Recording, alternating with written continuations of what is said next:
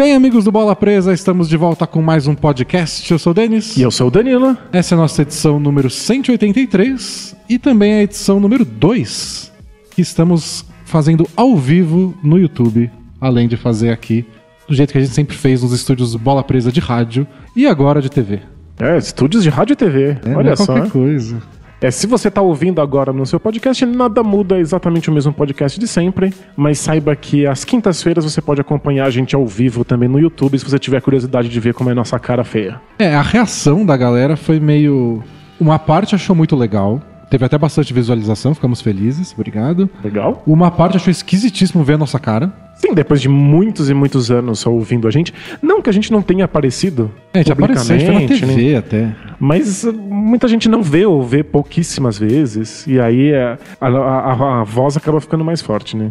E algumas outras pessoas falaram: Nossa, que legal! Não vou assistir porque eu quero aguardar o podcast amanhã. Justíssimo. É, a ideia de transmitir o, o podcast no YouTube é abraçar o máximo de pessoas possível. Então, tipo, você gosta de acompanhar coisas no YouTube quando você tá só no trabalho? Assiste no YouTube. Gosta de podcast no Spotify? Tem podcast no Spotify. No outro aplicativo de podcast da sua preferência, tem também. Do jeito que você quiser, dá pra acompanhar o, o- o Bola Presa, isso que é importante. É, lembra que se você está ouvindo a gente no podcast, você é uma, da, da- uma elite nacional que sabe usar um podcast. É. Porque podcast ainda é uma coisa muito mística, as pessoas não sabem muito bem como funciona. Então a gente está abrindo mais um canal para quem ainda não está familiarizado com a linguagem. É, muita gente acompanha vários podcasts pelo YouTube, então a gente fala, ah, por que não nós também? Embora a gente avise aqui que estamos pensando em conteúdo exclusivo pro YouTube, ao vivo com interação com o pessoal, não ao vivo, só gravado, coisas com pensadas para o YouTube. O podcast é só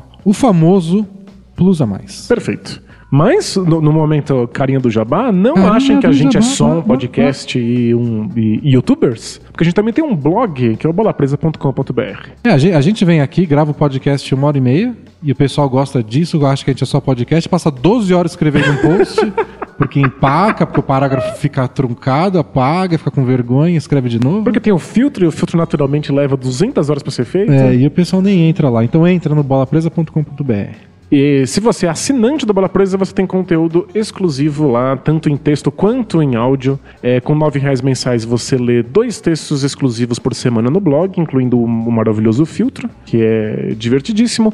Por 14 reais mensais você tem acesso a dois podcasts especiais por mês, um de perguntas e respostas e um de algum tema mais universal. E com 20 reais por mês você tem acesso ao nosso grupo no Facebook, concorre a sorteios, debate basquete por lá e participa das nossas peladas mensais do Bola Presa, se você for de São Paulo ou estiver em São Paulo. É, que quem é de fora é só avisar, tô indo pra São Paulo tal dia, marca pelado nesse dia, a gente faz. Já agradamos leitores de todos os cantos desse país. É isso, é, o Bola Presa vai unir o Brasil.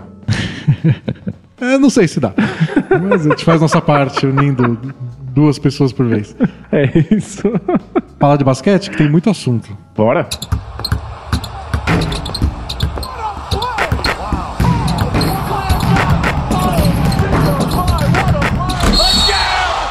Olha, você quer começar falando de times que estão começando muito bem, Uhum. times que estão começando muito mal, ou você quer falar das grandes atuações individuais dessa última semana?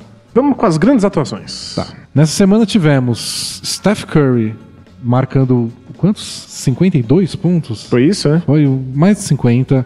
Nem jogou o último quarto, pegou fogo. A gente trouxe a camiseta dele aqui pra fazer parte do nosso cenário. A gente tinha o, negócio, o bannerzinho do Bucks. Essa semana trocamos pela camisa do Curry, porque ele tá insano. Sabe, que, sabe qual é o aproveitamento dele de três pontos essa temporada até agora? Ah, 53%. E não é porque ele chuta pouco a bola, nem porque ele chuta arremessos fáceis. é, Em geral, a- jogadores que têm 50% de aproveitamento, eles estão dando arremessos muito simples em termos de pouca marcação em lugares em que eles são bons na É, quadra. é aquele carinha que fica só na zona morta e só arremessa livre duas vezes por jogo. É isso. Exato. E mesmo assim, não mantém esse aproveitamento a temporada inteira, né? É, no, no Twitter o pessoal comentou: "Sabe, ontem o Curry acertou sete bolas de três de novo e ninguém falou nada, porque é mais um Normal, dia. é. São sete bolas de três. Ficou tranquilo, né? Bom, alguns dias depois do Curry fazer 50 e tantos pontos, o Warriors foi pro Madison Square Garden jogar contra o Knicks. Estavam perdendo, acabaram ganhando por 28. Assim, eles vão perdendo no terceiro quarto. ganharam por 28. O Kevin Durant fez 41 pontos, 25 só no último quarto. É, se todo mundo tem essa sensação de que o Warriors não tá levando muito a sério, fica mais evidente quando de repente parece que o time acorda, leva É. a sério e eles abrem 20 pontos de vantagem, né? E aí no jogo seguinte, o Clay Thompson, que tava muito mal na temporada nos arremessos de três, ele tava perfeito. Na pré-temporada ele não errava um. Começou a temporada regular, ele tava muito mal. ele tinha cinco arremessos de três o ano inteiro feitos. Nos primeiros, sei lá, sete jogos. É, ele tava com, tipo, 17% de aproveitamento, uma coisa bem estúpida, É. assim. Aí ele jogou. Nesse jogo contra o Bulls, ele fez 50 pontos, acertando 14 bolas de três, que é nada mais que o recorde da história da NBA. Quebrando o recorde que era de seu companheiro Stephen Curry. É, então esse é o, o Warriors que dominou as grandes atuações da semana, embora ontem a gente tenha tido uma. A gente tá gravando na quinta-feira, ontem, quarta, teve mais uma atuação surreal que foi o Derrick Rose, que conseguiu marcar 50 pontos, que é o máximo da carreira dele. Nem no ano que ele foi MVP, quando ele tava no auge, jovem, enterrando na cabeça do Dragic, ele tinha feito 50, acho que o máximo dele era 44. Num jogo que foi pra prorrogação, e dessa vez ele fez 50, deu um toco no último segundo, foi abraçado por todo mundo, saiu chorando, coisa que eu nunca vi o Derrick Rose fazer. Foi É, um em- grande momento do, da temporada. Na temporada de MVP dele, ele tinha aquela fama de ser o novo Tim Duncan, do ponto de vista. Da frieza, Da né? frieza, do, do, do rosto que não mexia muitos músculos.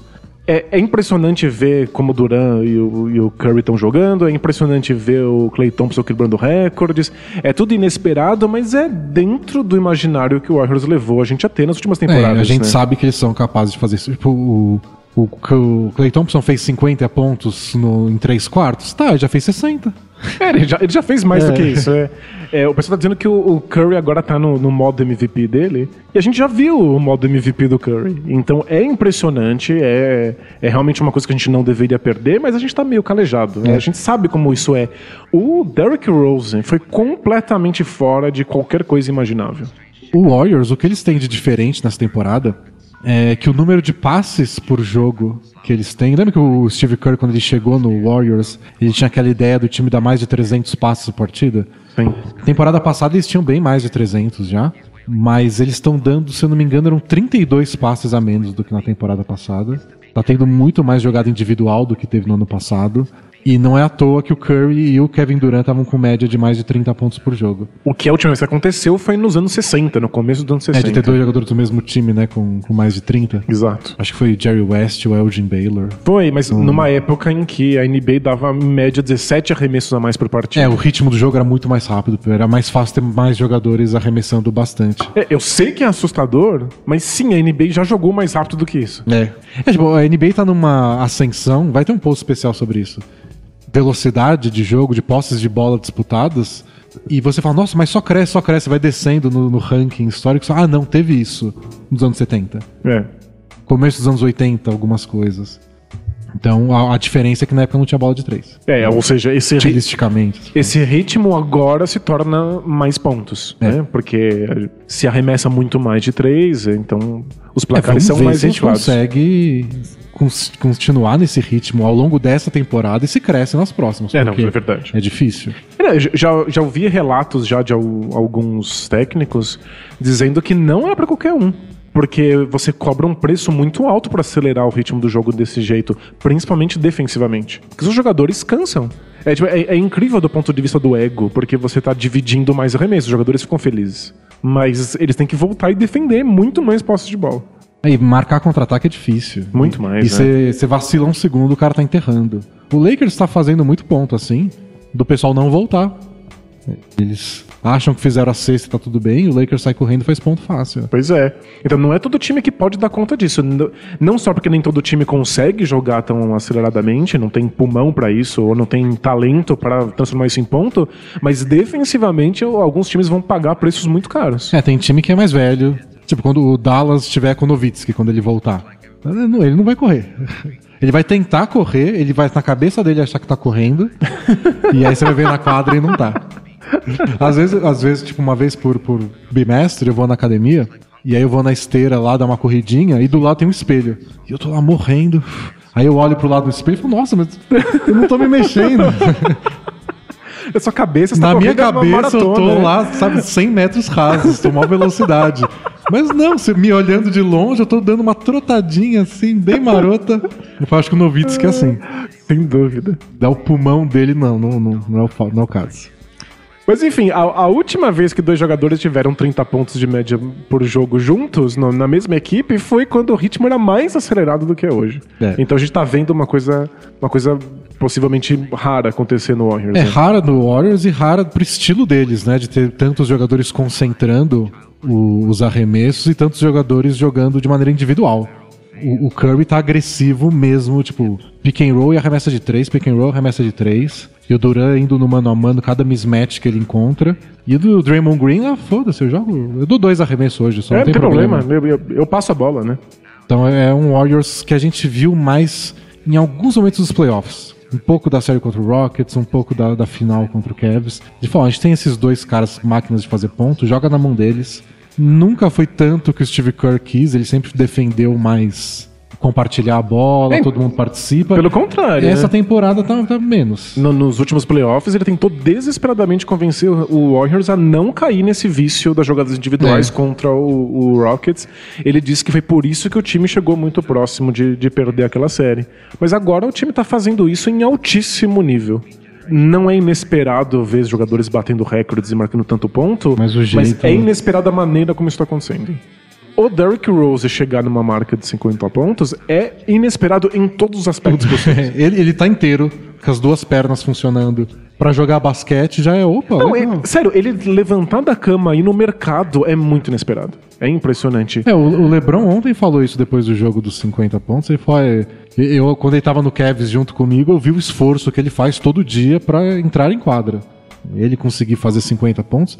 Eu não vou falar que ele tava ameaçando fazer esses 50, porque é muita coisa. Mas ele já tinha tido outros jogos que ele fez 20 e tantos pontos, 29 acho que ele fez semana passada.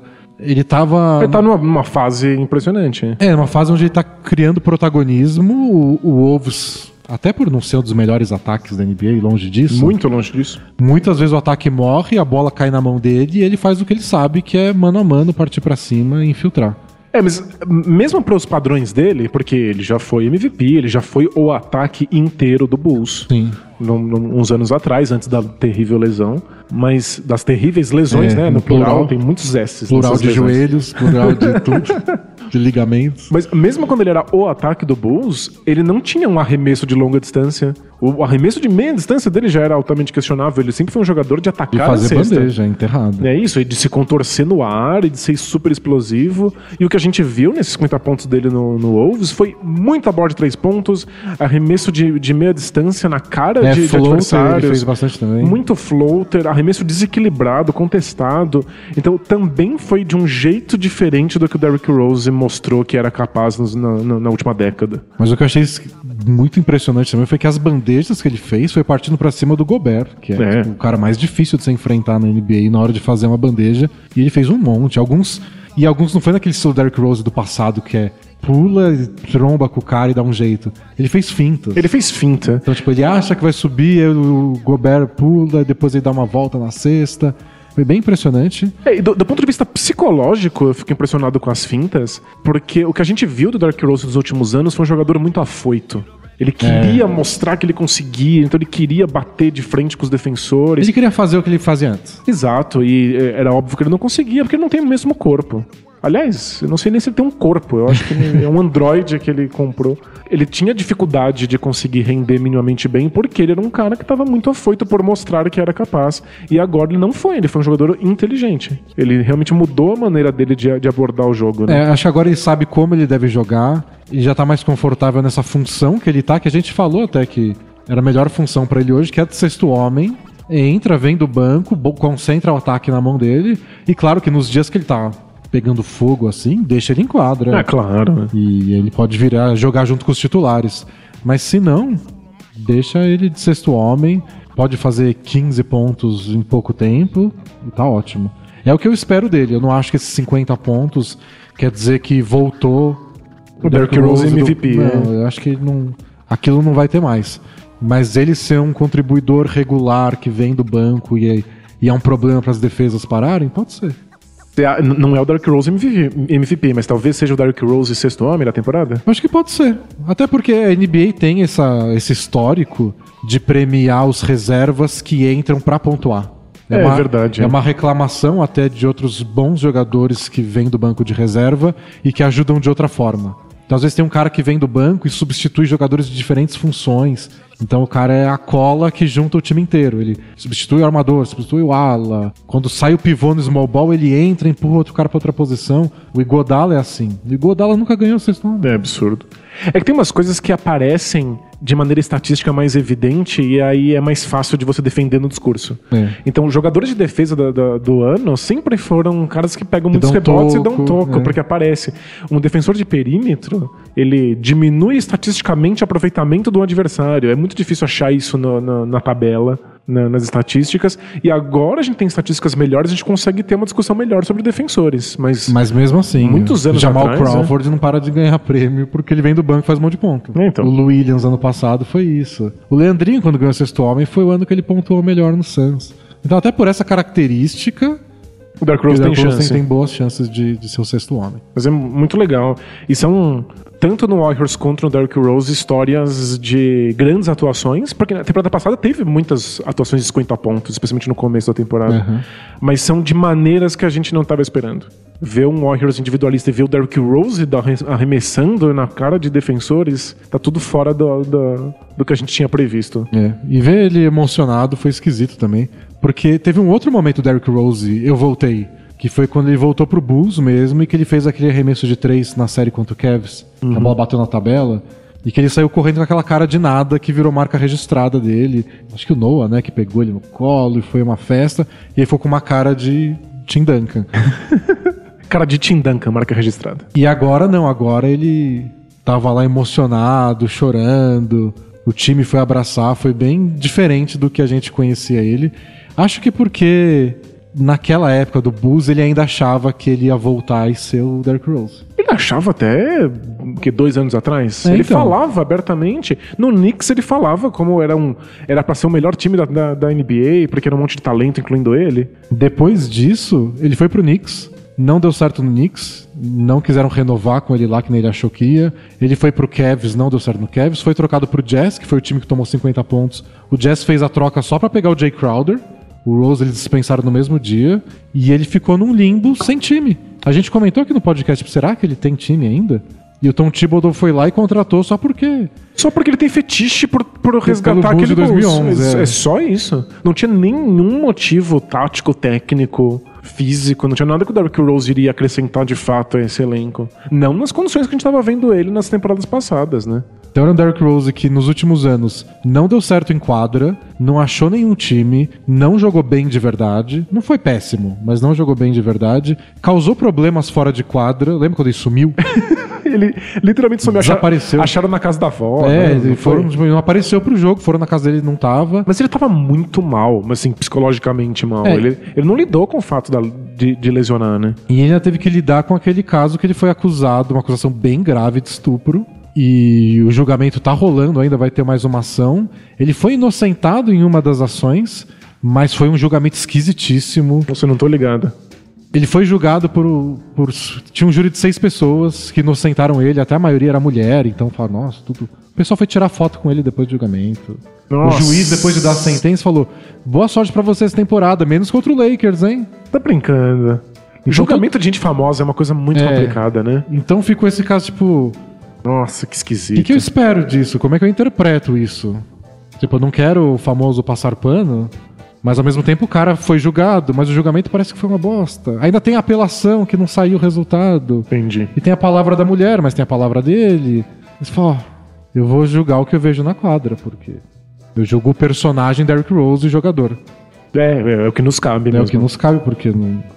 Mas obviamente isso abalou a imagem dele, abalou a cabeça dele. Eu não sei como ele lida com isso. É, se, se ele chegou a abandonar as quadras pra, pra fugir pra casa da avó, era óbvio que a cabeça dele não tava É. legal mesmo, né? Era mais uma coisa que me fazia acreditar que, ó, esse cara já sai, não, não existe mais pro basquete. Ou as coisas que ele tá se metendo. sabe?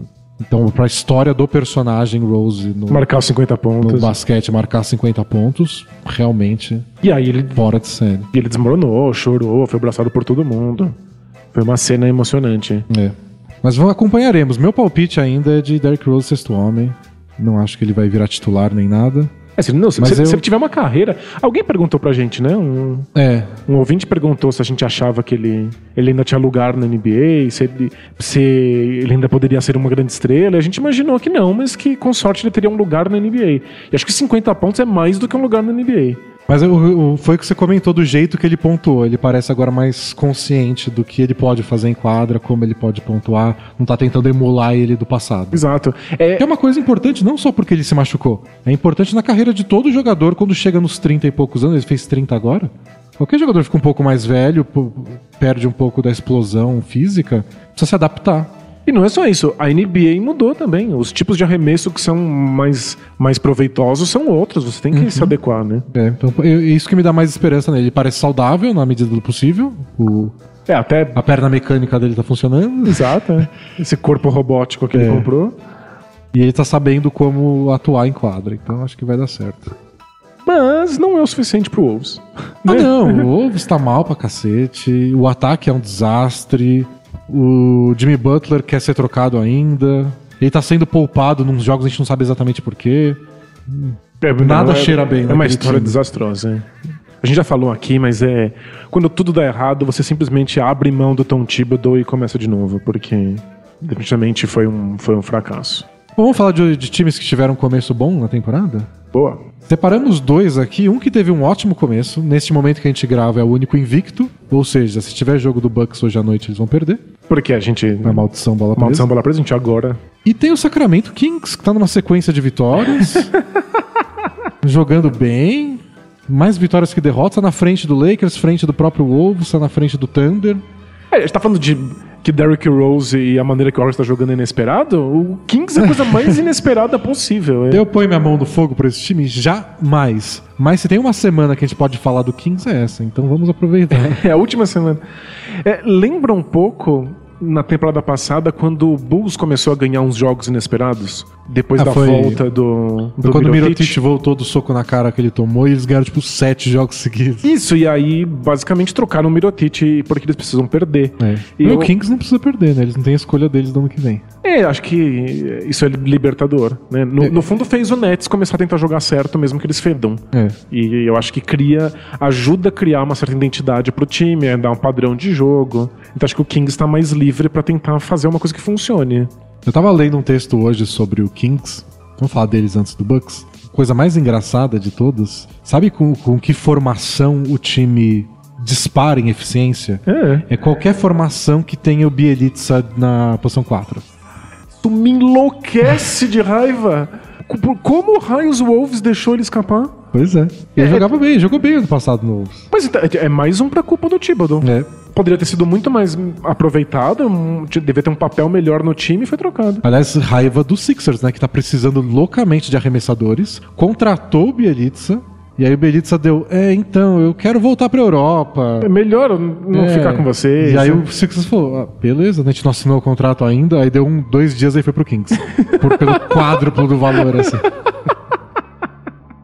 Mas ele tá jogando bem, tá ganhando bem. Tá bom, a carteira dele tá É, cheia. tá feliz, né? Tem lá o plus-minus de cada um, sabe? Do De'Aaron Fox, do Buddy Hilde, do Caule Stein. Tá jogando com o Bielitsa, puf, dispara. Ou seja, fa- faz mais pontos com ele em quadra do que toma, é isso? É, tá com aproveitamento de três muito bom, tá roubando mais de uma bola por jogo, dando um toco por partida. Se- se- Sei lá se é sustentável. Eu tô animado, especialmente tirando. O Bielitsa, eu, eu não sei o que. Por que esperar, né? Mas eu tô achando que o De'Aaron Fox tá mais parecido com o que a gente especulava dele no draft do ano passado. Que é um jogador muito agressivo, difícil de parar pela velocidade. E, e com o Caule Stein.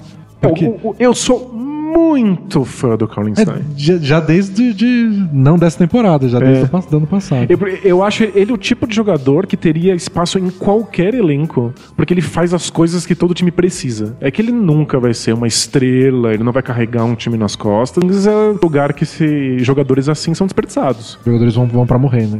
Esse é o lugar, o lugar que você vai pra encerrar sua carreira, encher o bolso e chorar. Mas o Carl Stein seria extremamente útil em qualquer elenco hoje em dia no NBA. É impressionante como ele faz todas as pequenas coisas. Ele faz tudo certinho. Ele é extremamente agressivo, joga com as duas mãos embaixo da cesta. O- no filtro que eu fiz essa. Eu fiz um filtro, que é o post que a gente faz pros assinantes.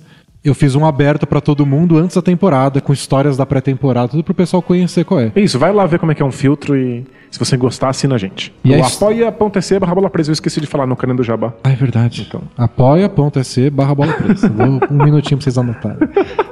Não, a história que eu contei lá do Kings foi do Willie Cauley-Stein, que ele, no ano passado, ele estava determinado que ele queria virar um- uma estrela da NBA.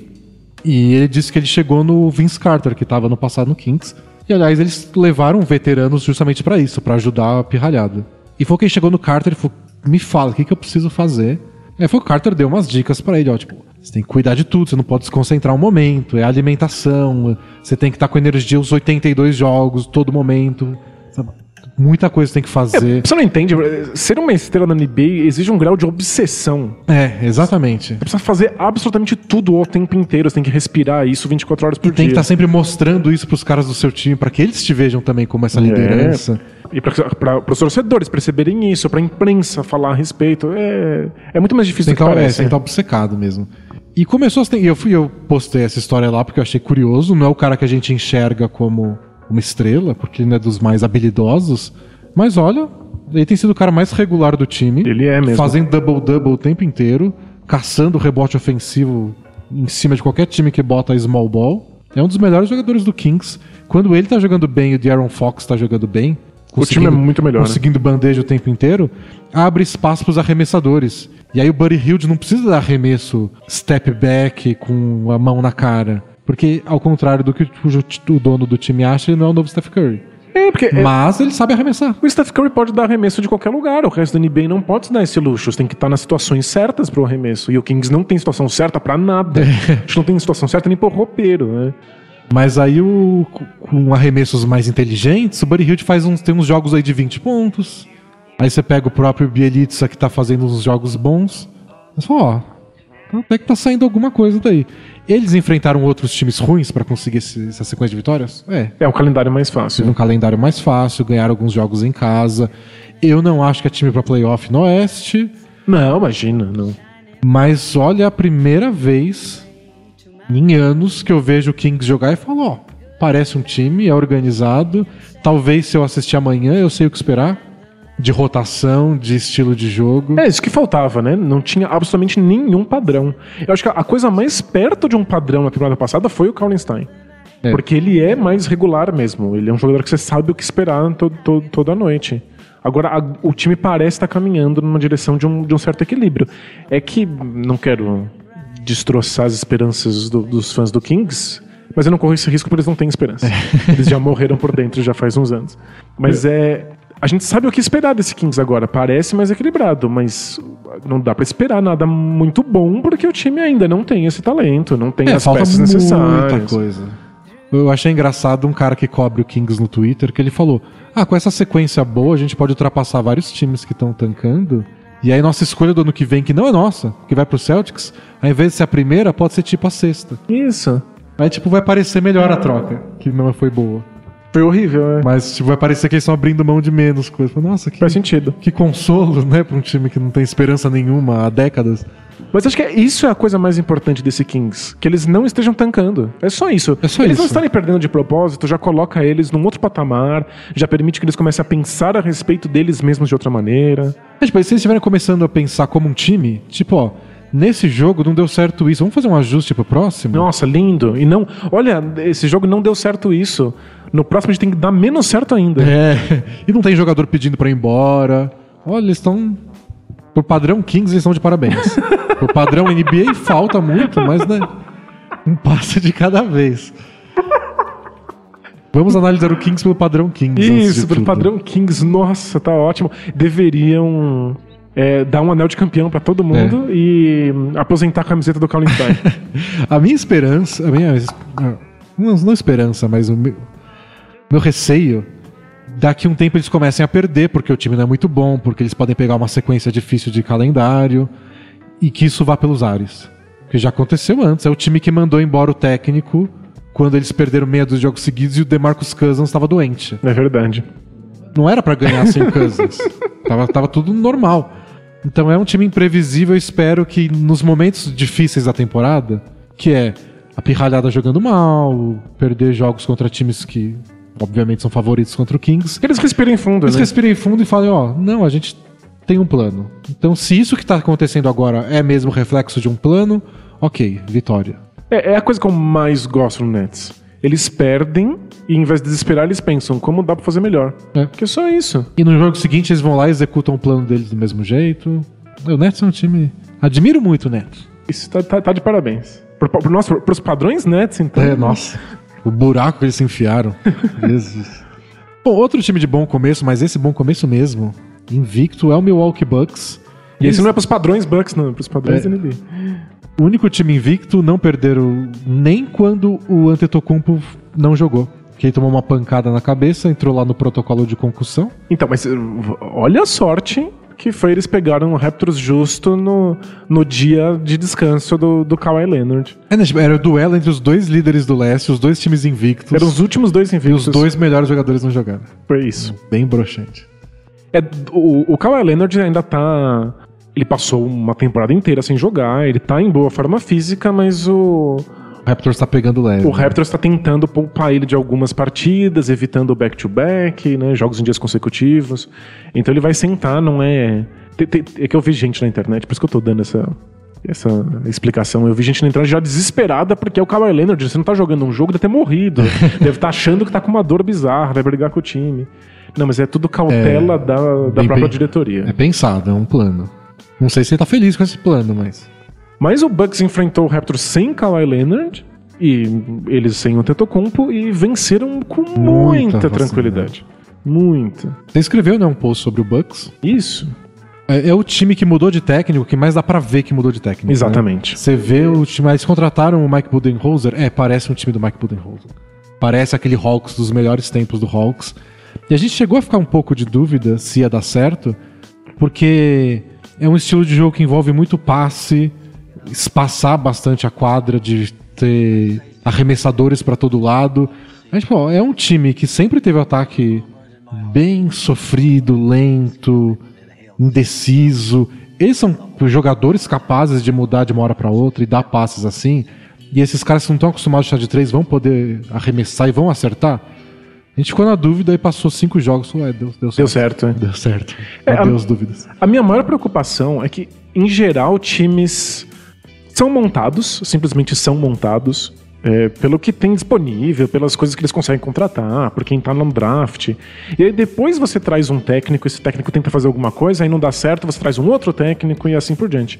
O Bucks não. O Bucks é um desses raros casos em que o time foi montado inteiramente com plano em mente. Então eles foram montados para um tipo de esquema tático. Era pra jogar atacando a cesta, com outra contra-ataque, com gente alta em todas as posições, era pra ser o time gigante.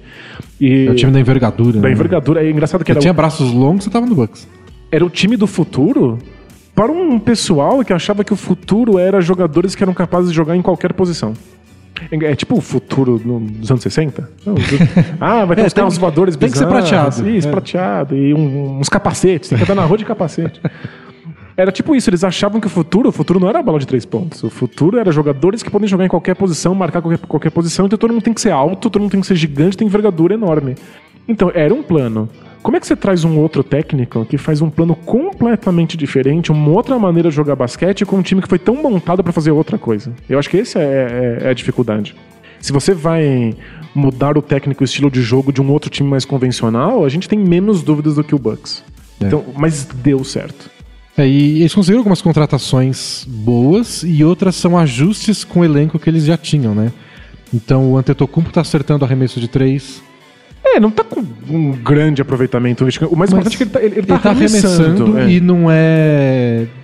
Não é patético, assim, desprezível. Deixa esse cara arremessar, tá ótimo se ele arremessar. Não, ele tá acertando alguns, ele tá é respeitável, você tem que marcar. Isso. Então já basta. É, o, o simples aviso de que ele vai continuar arremessando, que foi o que ele fez, ele teve uns jogos muito ruins, inclusive airball de três, mas ele avisou: eu vou continuar arremessando.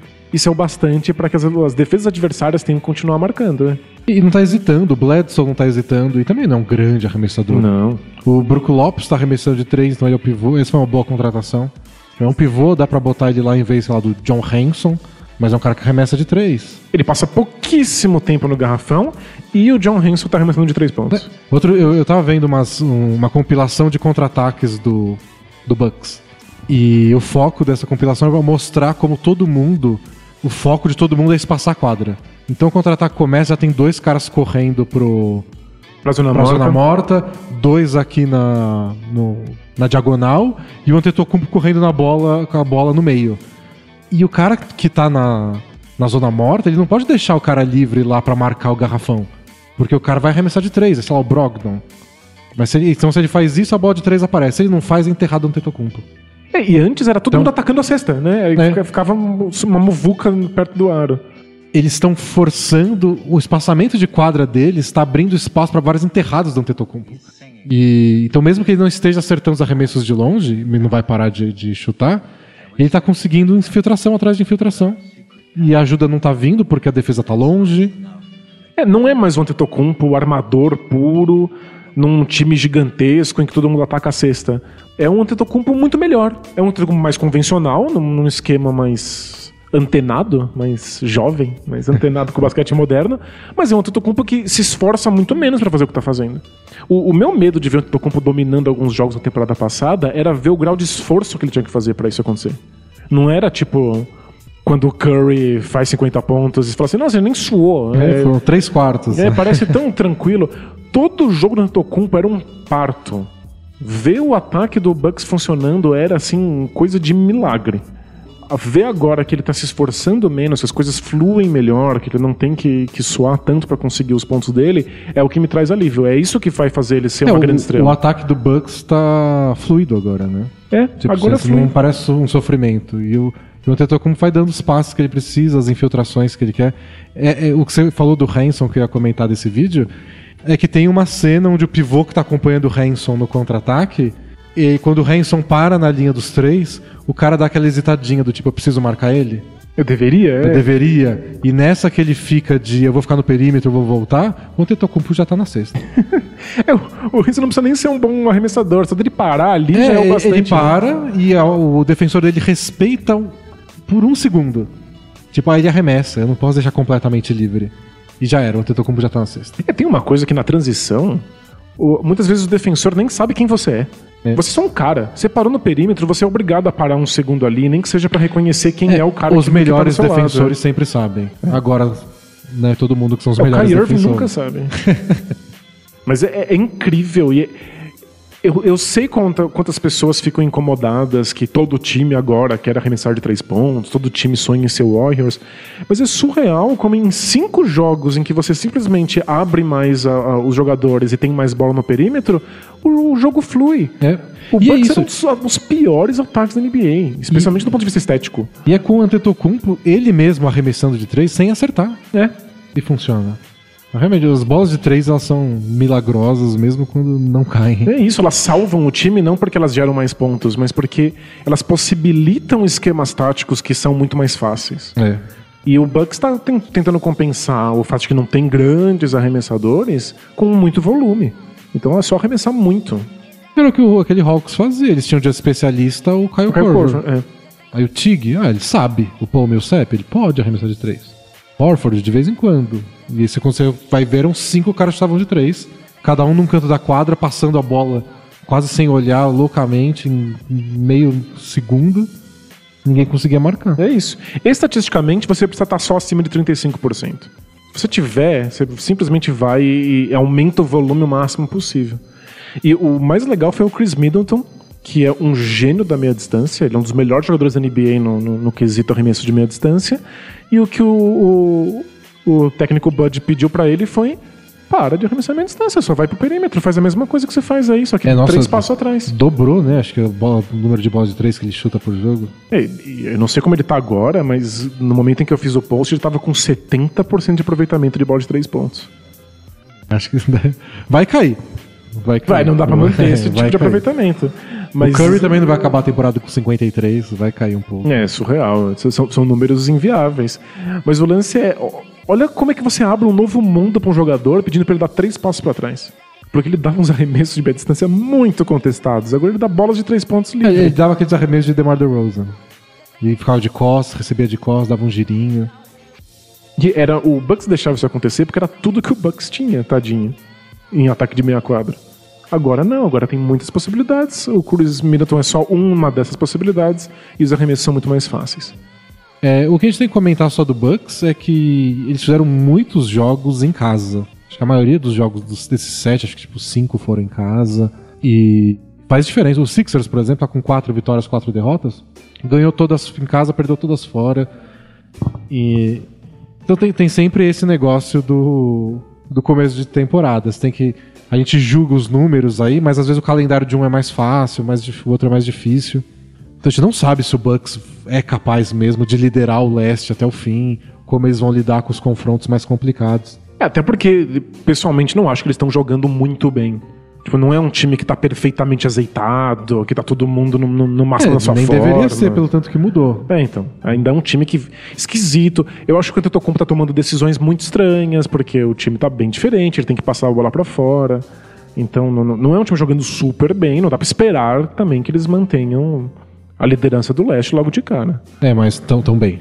Tão, Tão bem o tão bastante. invictos pra gente poder se animar e achar que é uma evolução num time que a gente tá esperando melhorar já faz uns anos. Muito, ainda. Então, desde quando o Antetokounmpo a gente mostrou que era tudo isso, fala, ah, esse ano vai, esse ano vai.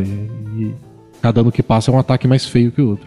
É, o, o Jason Kidd caiu em meio a um monte de polêmicas e fofocas de bastidores, mas principalmente porque, mesmo quando o Antetokounmpo virou uma grande estrela, o time não evoluía. Esse time estava estagnado há muito tempo. Vamos falar de time ruim agora? Que delícia. Muita gente aqui no, no nosso ao vivo perguntando pra você, e o Rockets, meu Deus, o Rockets. Mas eu acho que pra gente analisar o Rockets, que tá mal mesmo, Tá bem mal? acho que pelo menos tem que esperar o Harden voltar. Que sim, é. Ele- Eles deveriam ir melhor sem o Harden, deveriam. Mas acho que de qualquer forma, vamos esperar o Harden Chris Paul começou mal, o Harden tá fora, o Carmelo teve um- uma pequena transição, mas o D'Antoni já falou que é mais do que isso. Que tem alguma coisa errada nesse time que É, não, ele o não time tá sabe mal nem mesmo. apontar. é. né? Mas uh, a gente vai falar do Rockets daqui a um tempo. Isso. É. O- Hoje a gente espera- separou outros times ruins. O nosso risco aqui, por, por minha culpa, é que a gente fale do Rockets todo o podcast. Então a gente tem que salvar. Em algum momento o Rockets vai vai estar numa situação mais fácil de analisar É. e a gente fala aqui. Mas pode deixar que a gente sabe que a gente vai falar de time que começou mal, o Rockets tá no meio desses times, o Thunder também, É, o Rockets tem uma vitória só na temporada, né? contra o Lakers. É.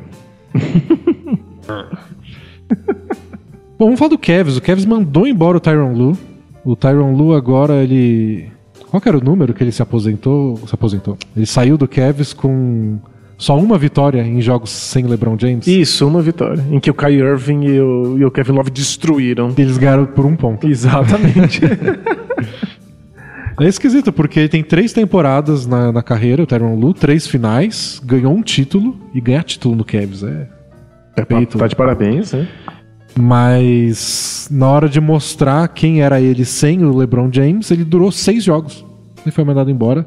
Eu achei ridículo. O time tava muito mal mesmo. Muito.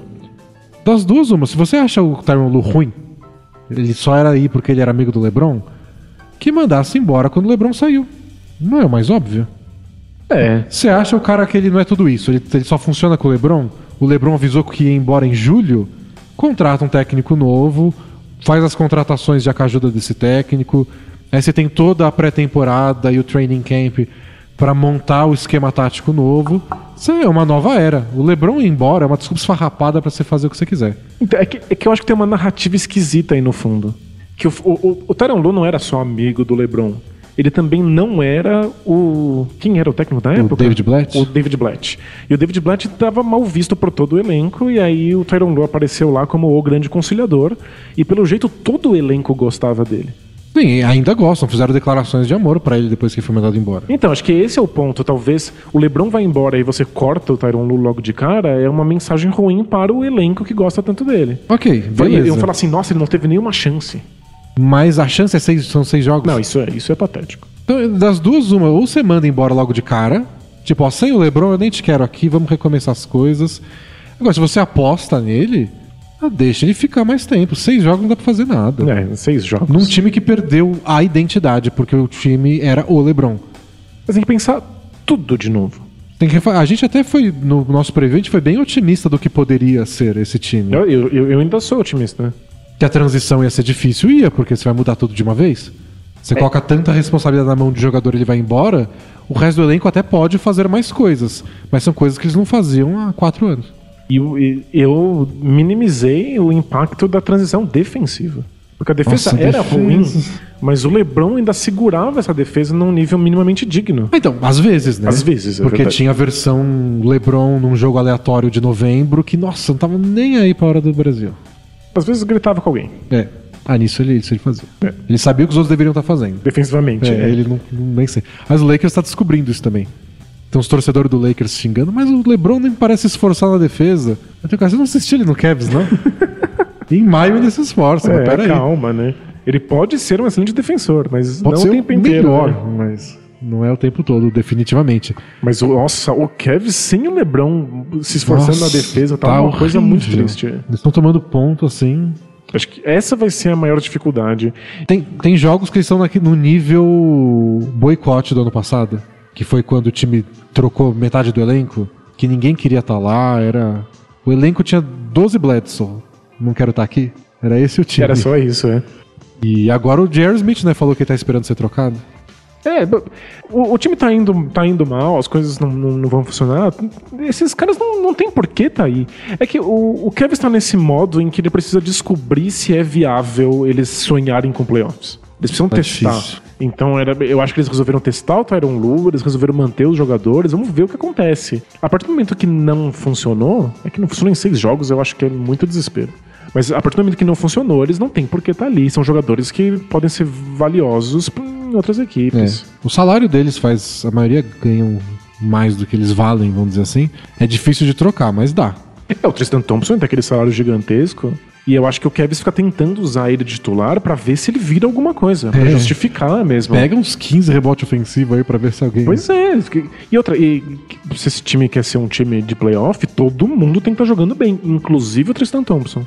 Mas não dá. É, tipo, é surreal. Ele é um dos grandes responsáveis pela defesa ser medonha. E ele pode ser bom, né? Ele não é velho nem nada, e já viu ele jogar bem não faz tanto tempo. Sei lá, acho que é a maldição Kardashian que acabou com ele. Coitado. Só isso. Que a gente é assim, né? A gente não consegue arrastar a explicação, a gente pula pra magia. É maldição é. do Clippers, é, é maldição é, Kardashian. É cemitério porque... indígena. Dá. O Tristan Thompson compromete muito. Porque você já tem o Kevin Love, que quando ele se esforça, ele é um defensor okay, médio. Isso. Quando ele tá lá no pique do, do que ele sabe fazer, do, entrosado. É. E, e, com medo de tomar bronca do Lebron. É. Aí ele é, ele, ele é médio. Ele é bem médio. É. Aí você bota ele do lado do Tristan Thompson, que não tá nem aí.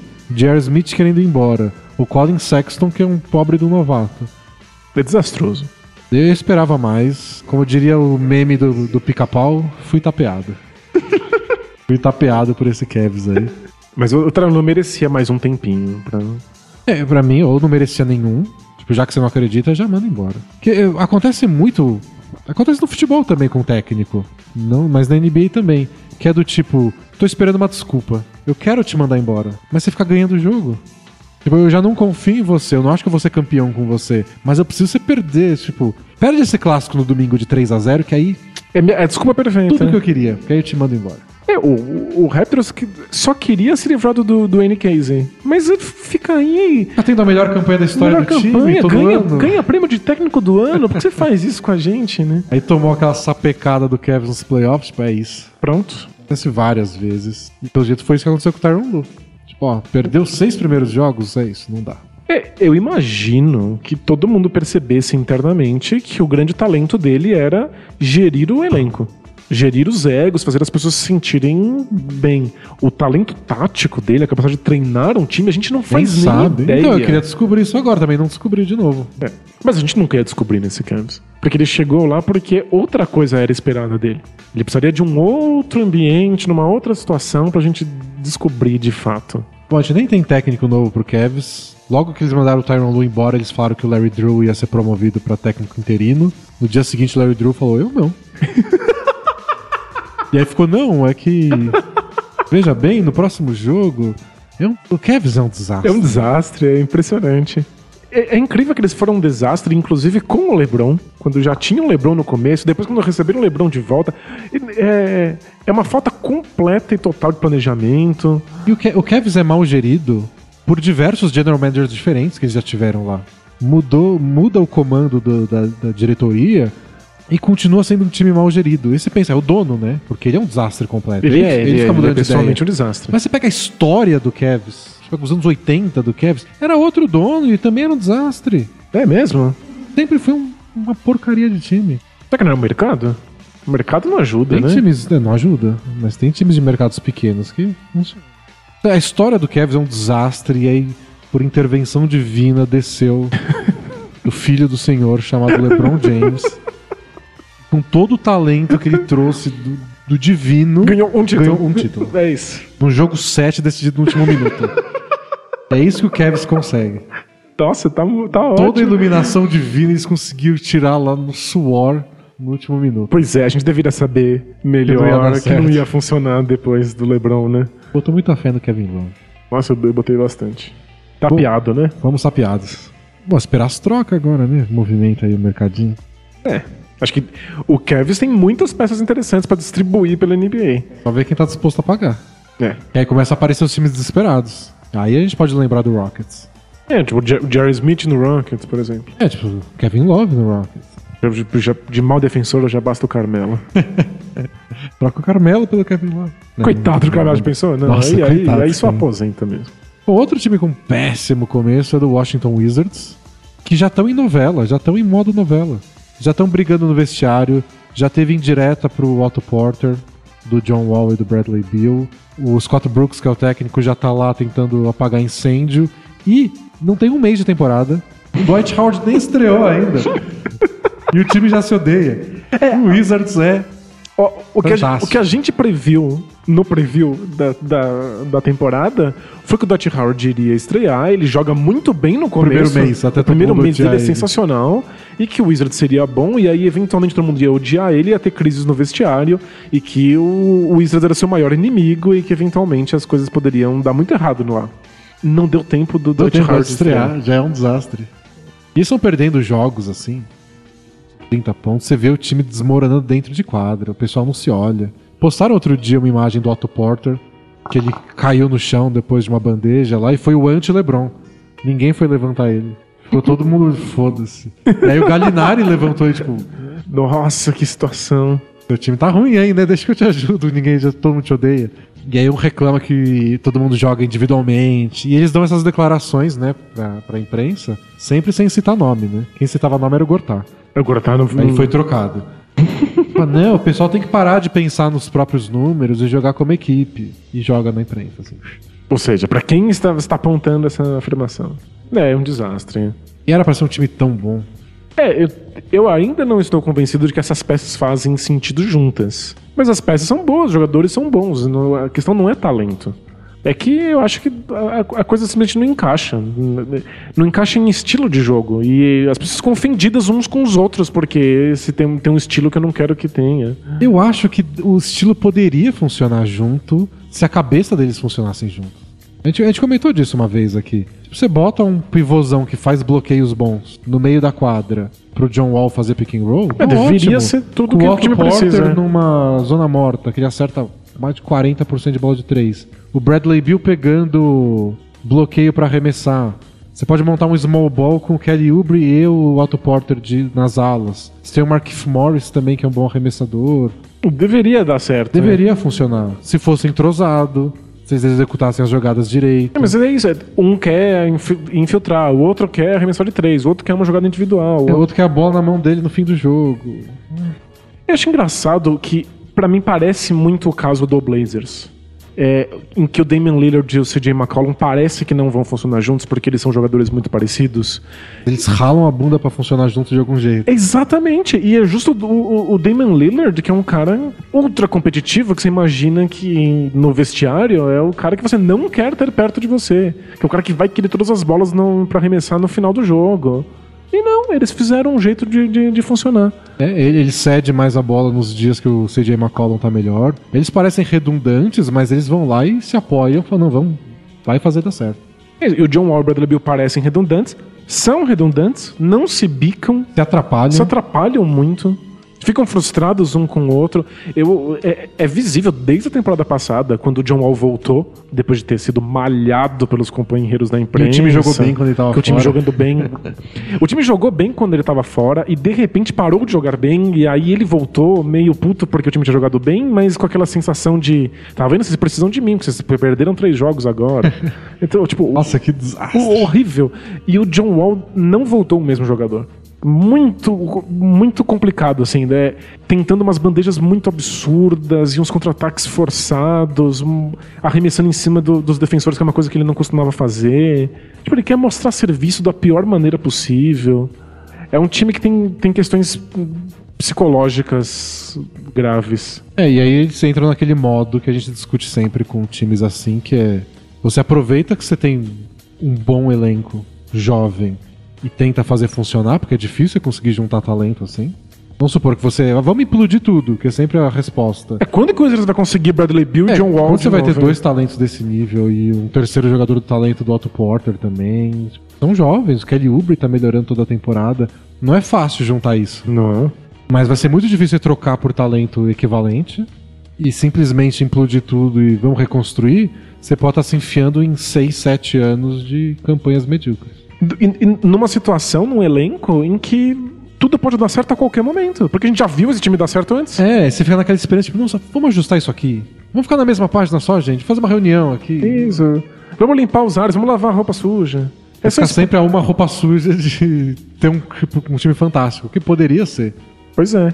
Não vale de fato a pena a reconstrução, mas eu não sei o quanto que esse time pode se dar o luxo de ficar esperando aquele momento em que vai dar clique e todos É. eles vão jogar juntos. Eu fico pensando se talvez valesse a pena não mudar tudo, mas mudar uma peça. Tipo, abrir mão do John Wall, por exemplo? abre mão do John Wall por outro jogador. Será que esse jogador é capaz de vir e encaixar todo mundo?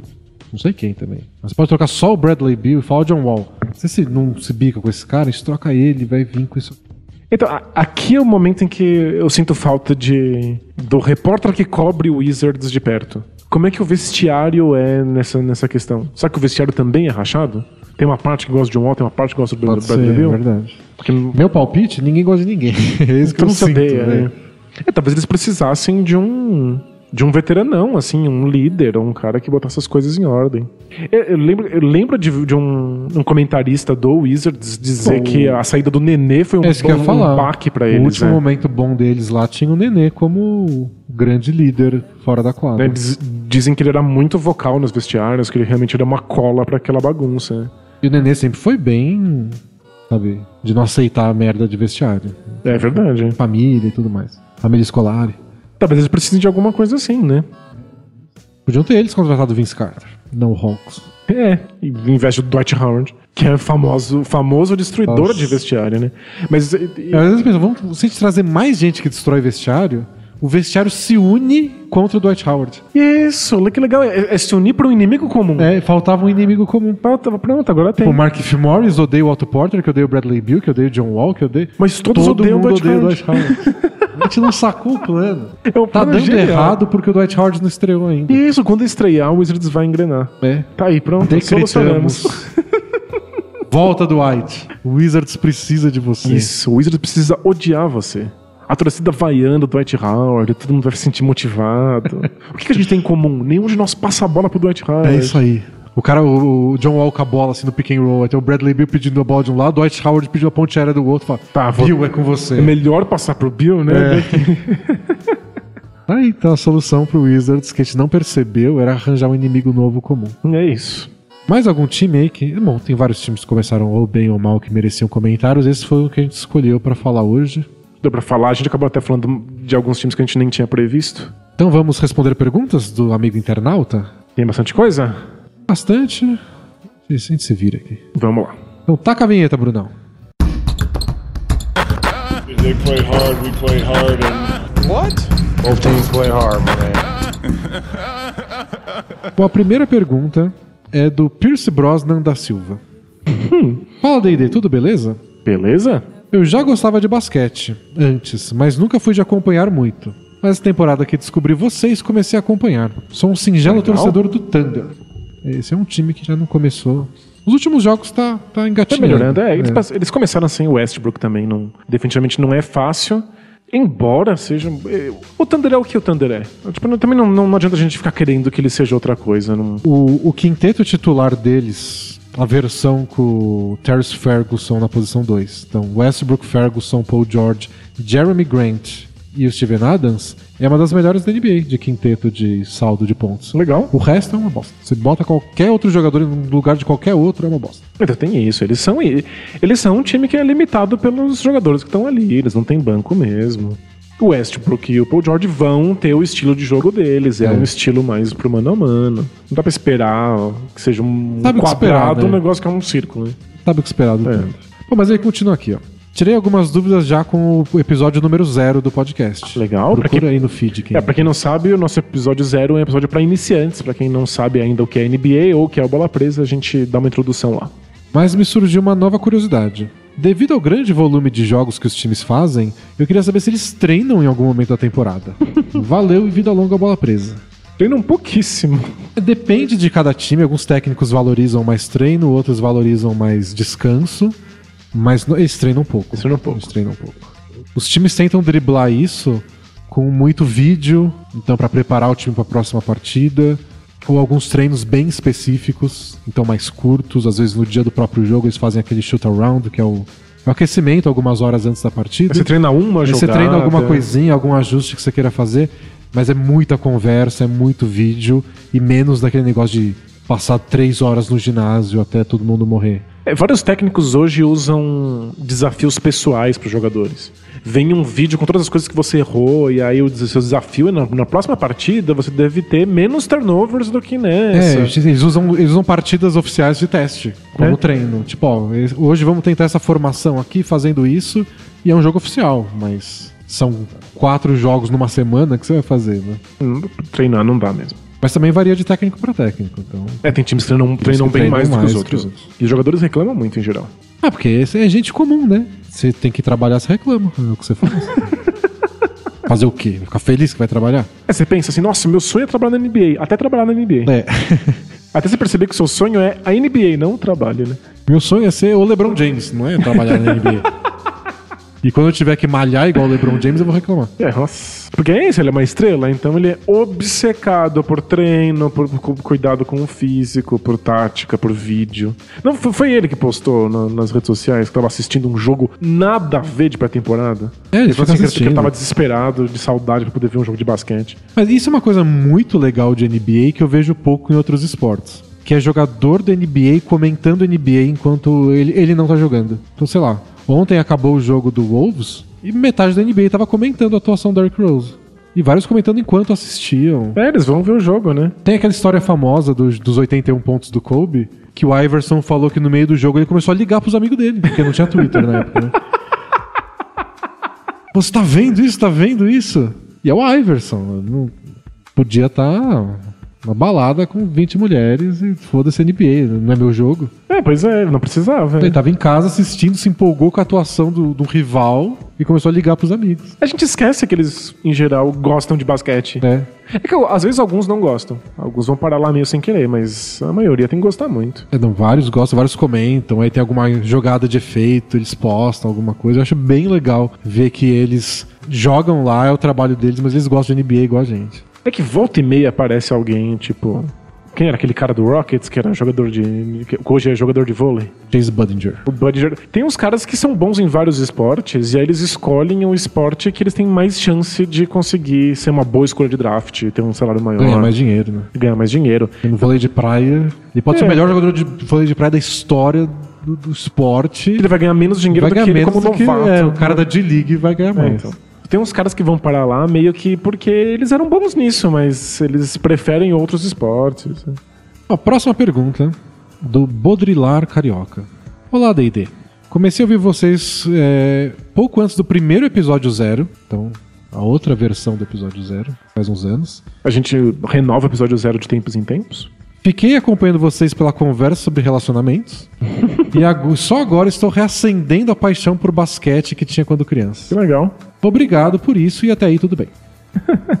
A minha questão é que vi agora há pouco que vocês estão fazendo uma live no YouTube. Sim, estamos. Logo achei maravilhoso ver vocês ao vivo. Meu cérebro não consegue assimilar que a voz do Danilo sai do corpo do Danilo. Na minha cabeça, ele é o típico filósofo. Meio gordinho, baixinho. Mas na vida real, ele parece um estudante de educação física baladeiro. Bala... Nossa, não, não parece baladeiro, não. Socorro, como lidar com nossos preconceitos e imaginações sem base na realidade? Eu deveria ser baixinho, gordinho, com barbão, né? Careca com baita barbão. Como lidar com o Danilo filósofo hiperreal que existe em minha imaginação? É, a gente sabe que a gente tá entrando em território perigoso, porque são muitos e muitos anos de voz antes de É. alguém acompanhar a gente gravando um episódio aqui ao vivo no YouTube. Tem. Então é esquisito mesmo. Tem uma outra mensagem sobre isso também. Tem que de- desconstruir a, a nossa imagem mental que a gente faz às vezes. Tem a, imagem, a mensagem do Dreyfus Soller. Hum. Fala em D&D, tudo beleza? Beleza? Ele começa assim: Caras, vocês fuderam minha mente. Me chamo Dreyfus, sou ouvinte de longa data daqui de Porto Alegre. Abraço a Porto Alegre. Como vocês devem saber, sempre atribuímos rostos a, a vozes que ouvimos. É uma necessidade que nosso cérebro tem de completar as coisas. Engraçado, eu não passo por isso ouvindo podcast. Você imagina a cara das pessoas? Eu percebo que eu imagino quando eu vejo a cara delas. Eu acho que eu não imagino. Aí eu vejo a cara delas e falo, nossa, não é como eu esperava. Mas Ah, eu ah, esperava alguma Entendi, coisa? aí você percebe que você esperava. É, eu percebo que eu esperava. Dito isso, no começo eu atribuía rostos imaginados a vocês que eu via no podcast. Até que um dia vi vocês no ESPN League, o, pro- o programa da ESPN que a gente participou ano passado. Foi, né? Até aí tudo bem. A gente foi duas vezes, então talvez seja um ano passado e outro É. nesse. Acontece que. Peraí. Acontece que vi que eram vocês pela legenda do programa, porque a TV estava no mudo. A partir daí, meu cérebro começou a atribuir os rostos de vocês às vozes já tão familiares. Porém, Porém, ele me trapaceou e colocou a cara de um na voz do outro. Então, sempre que vi uma foto de vocês no Instagram ou ouvi algum podcast, eu trocava as personalidades. olha só. Até que vi o vídeo de vocês no YouTube semana passada. Meu cérebro bugou. Parecia uma versão de filme da sessão da tarde de troca de corpos. Bizarro. Agora acabei de escutar o podcast 182 e tô esgotado.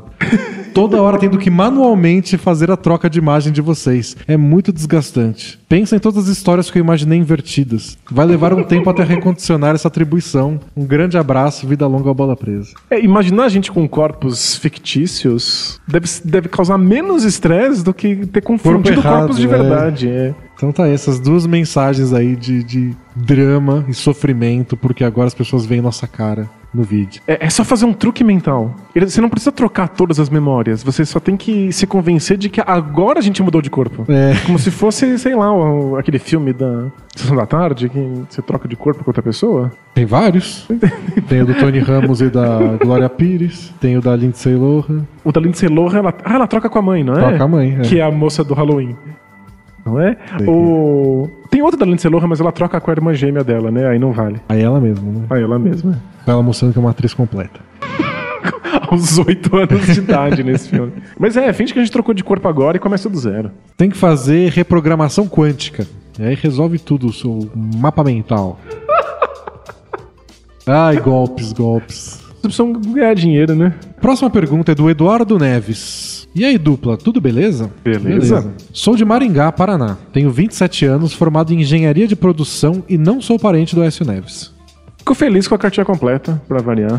Fica feliz que ele não é parente do Écio Neves? Porque talvez seja parente distante, né? O, o que importa é se tem acesso a. mínimo acesso à herança. Já trouxe o assunto política porque a pergunta que eu tenho é sobre política e relacionamento. Ok. Vai, vai ter coisa boa, né? Vai, vai dar super certo. Namoro há cinco anos a Gabriela. E ao longo desse tempo, as maiores brigas que tivemos foram sobre política. Eleições 2014, impeachment, prisão do Lula e agora Bolsonaro e Haddad. Como podem ver, temos nossas divergências e não vou entrar no mérito de quem defende o quê. Ok. A questão é que eu escolhi um lado nesse segundo turno e ela ficou entre o branco e o meu lado. Ok.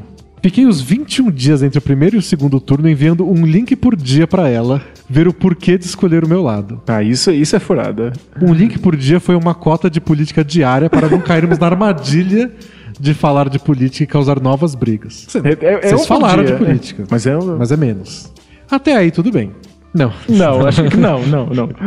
Até aí tudo bem. Mas chegou o domingo, dia da eleição, e ela foi lá e votou branco. Fiquei muito chateado e brigamos mais uma vez. Ela nunca mais quer conversar sobre política comigo, diz que eu não aceito, não sei a hora de parar. E que a gente pensa muito diferente para chegar num acordo.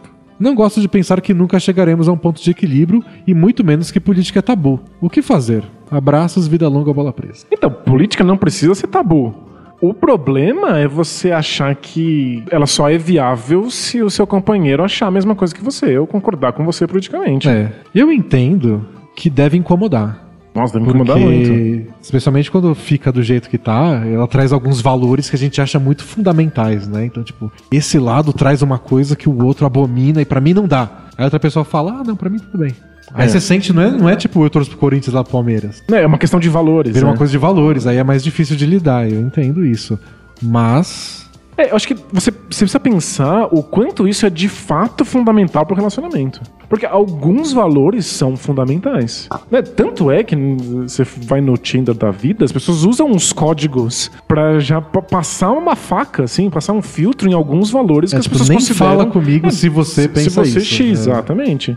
Tem algumas coisas que não são negociáveis. Mas se- não for, simplesmente desencana. Se você achar que isso não é um, um, um ponto de ruptura, não manda um link por dia. Não fica É querendo muito chato convencer a pessoa. Eu não queria receber um link por dia de política, nem de gente que concorda comigo. Nossa, mas eu prefiro a morte. É, A gente já lê muito de política, só pelo desespero. é a gente lê a gente sozinho, mandando né? coisa. Parece a pessoa tentando te converter. Que nesse caso era verdade, você tá querendo converter ela. Exato. Acho E, que isso que aliás, incomoda mais, né? Do ponto de vista estratégico, isso é, é, é furado. Como você pode ver pelas eleições, nenhum lado conseguiu convencer o outro de absolutamente É. nada. Mesmo com meme, com, com link o tempo inteiro, com chuva de disparo de WhatsApp, não, não funciona. Estrategicamente é muito ruim. Existem outros caminhos muito mais inteligentes para fazer isso aí. É, no lugar dela, com você me mandando um link por dia, eu, eu ficaria com a sensação do tipo, nossa, ele me acha.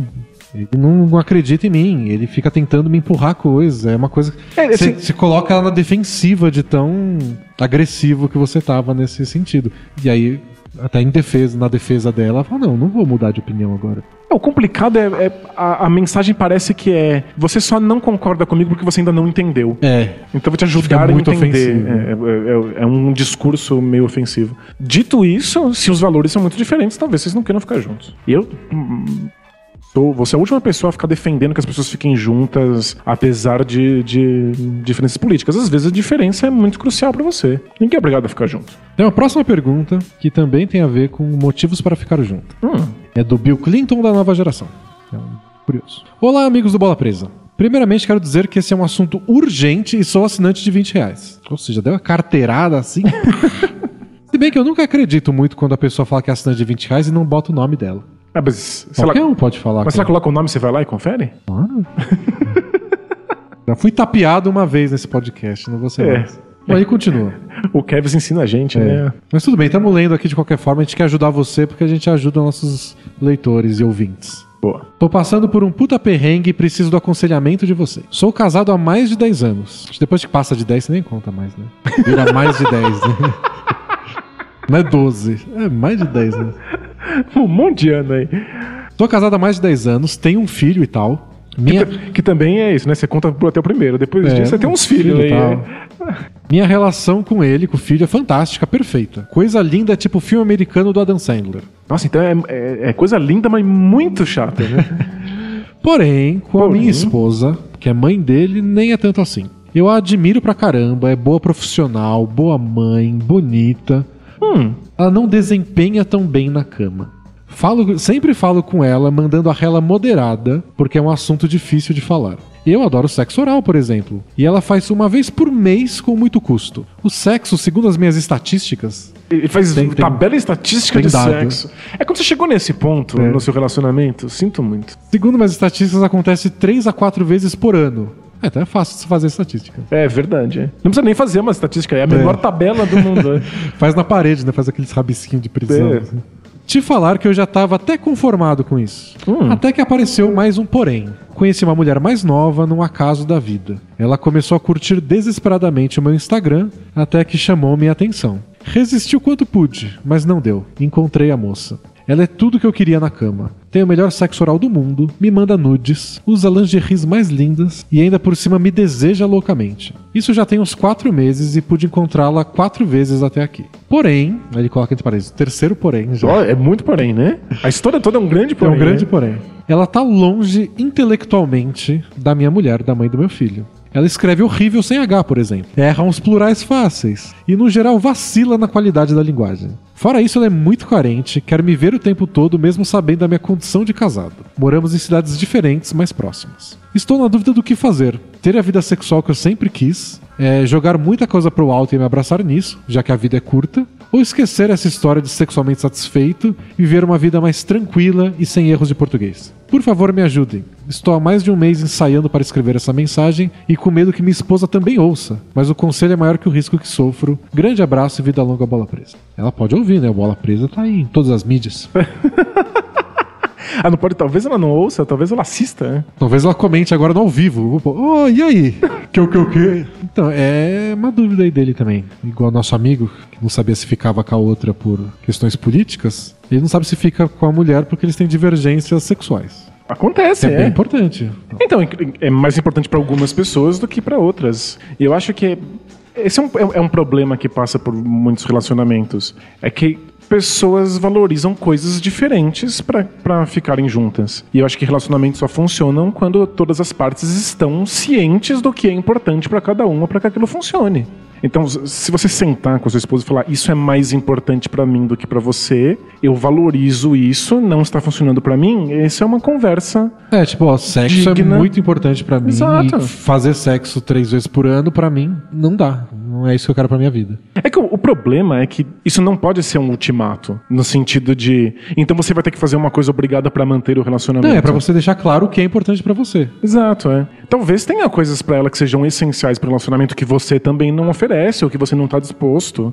E aí é uma coisa que o casal precisa, precisa decidir como é que o outro pode ter acesso a essas coisas e ser feliz e se faz sentido o relacionamento se manter nessas condições. É. A impressão que eu tenho com essa pergunta, aliás, com várias perguntas que a gente recebe, é que as pessoas estão bem conscientes da situação. Eu achei que ele pareceu bem. Tipo, ah, se eu ficar com ela tem isso, eu gosto dela, a outra tem essas características. A questão é que ele precisa tomar uma decisão. E aí ele não sabe qual tomar. E ele mandou uma pergunta pra um blog de basquete. que não e faz espera sentido que de nenhum. alguma forma a gente ajude. É. Mas tem umas perguntas que eu leio que eu falo, ó, não sei que resposta eu posso dar que não vá ser o. que não vá mudar o fato de que é simplesmente você ir lá e tomar uma decisão.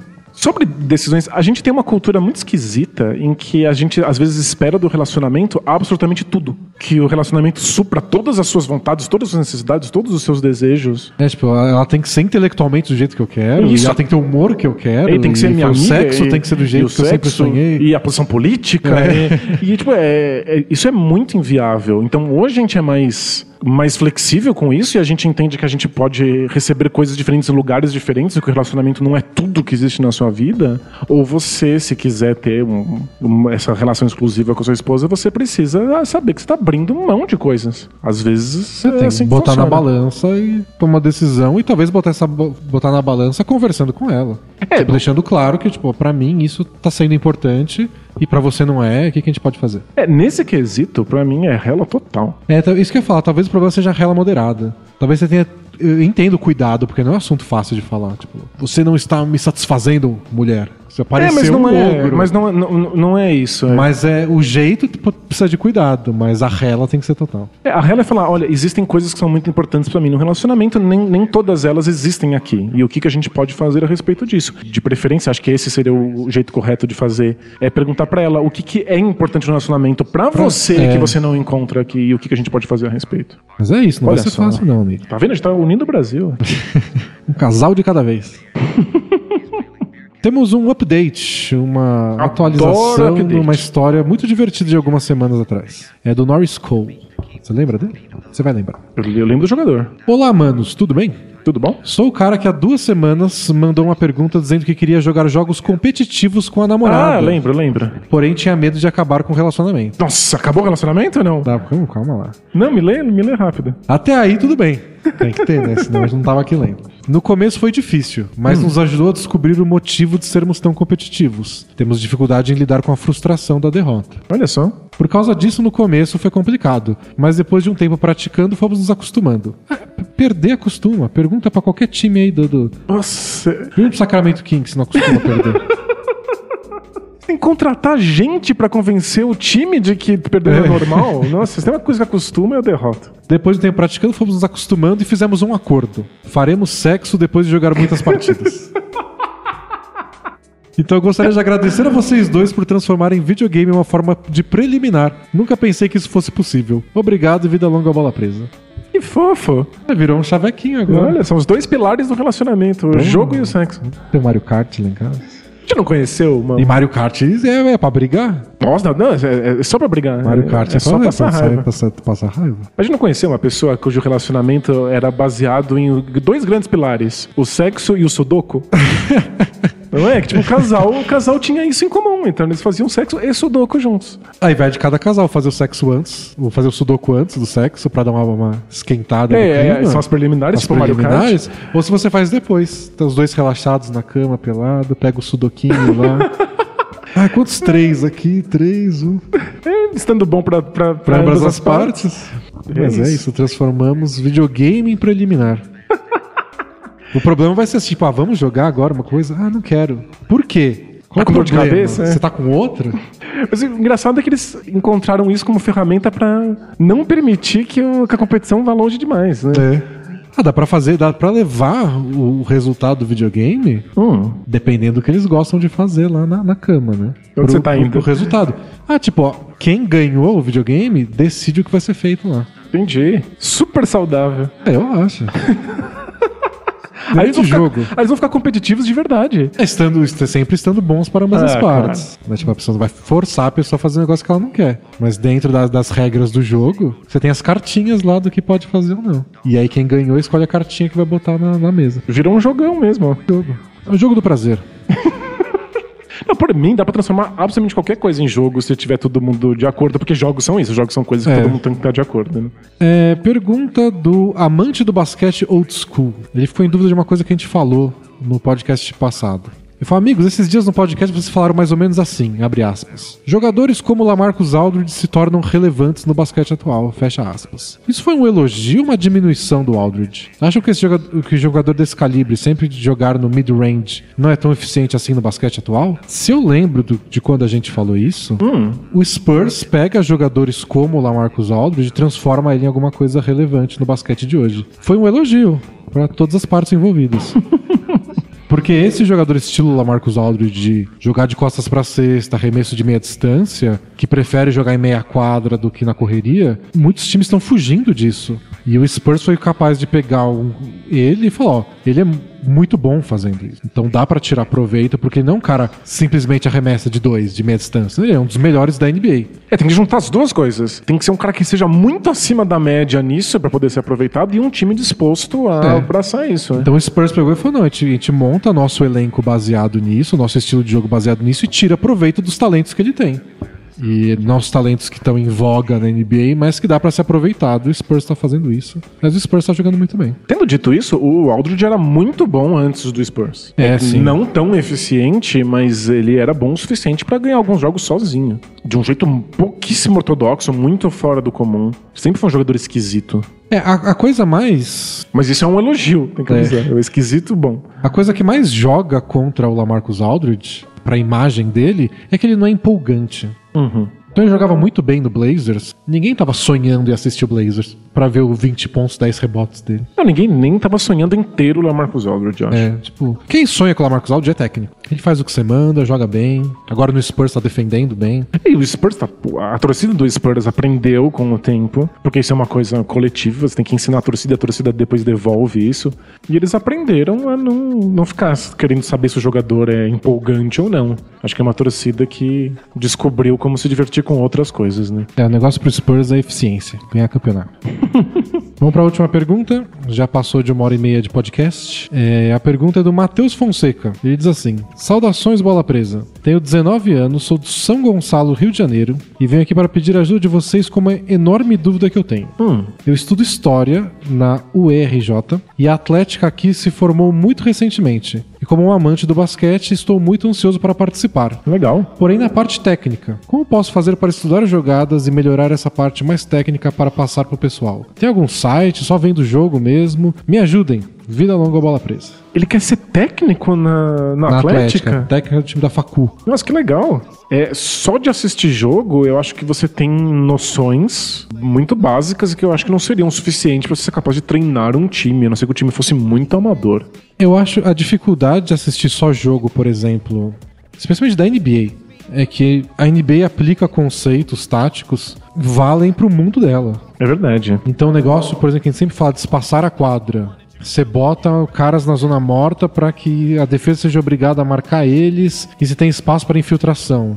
Isso funciona porque os caras da NBA acertam bola com uma precisão absurda. É, quando a gente joga as peladas bola presa com os assinantes, as, as pessoas só, só pontuam as formas de bandeja. então você pode acerta arremesso. marcar o garrafão. Você é. faz um paredão na frente do garrafão e é isso, porque ninguém acerta arremesso mesmo. Exato. Então são coisas pequenas, tipo, marcação pressão na NBA funciona muito pouco. Porque você bota a bola na mão de um armador espetacular e sai driblando o cara, já quebra a defesa pressão e acabou, você tá em, em desvantagem. Nossa, em jogos escolares e basquete universitário brasileiro, marcação sob pressão dos times que aguentam é matador. É, Você- você vê basquete universitário os times derretem, March Madness, você tem marcação pressão quadro inteiro o tempo inteiro, dobra. Porque não importa que alguém ficar livre, você recupera depois. É, o cara Na não vai arremessar de três só porque ele ficou Na livre. NBA né? vira enterrado o arremesso de três sem marcação.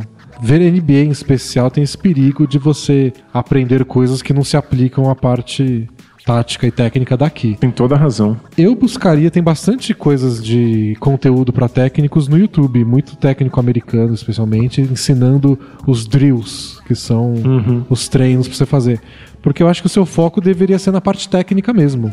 Tipo, o pessoal aprender a arremessar, aprender a driblar, aprender a passar a bola.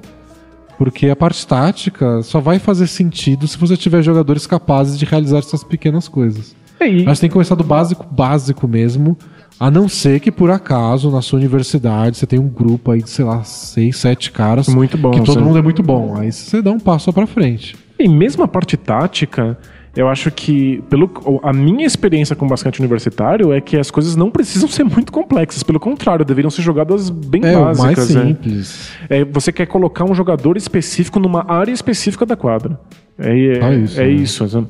Não precisa ficar fazendo muita movimentação de bola. Em geral, passar muito a bola é, Furado. é furada contra times que são muito agressivos na defesa e jogadores que derretem. Eu joguei um pouco de basquete universitário, mal conseguia segurar a bola na mão. Você fica nervoso, fica nervoso. a bola, a mão sua.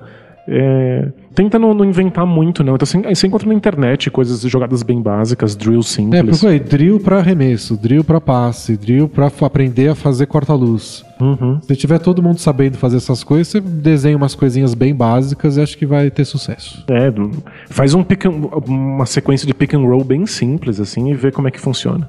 É isso.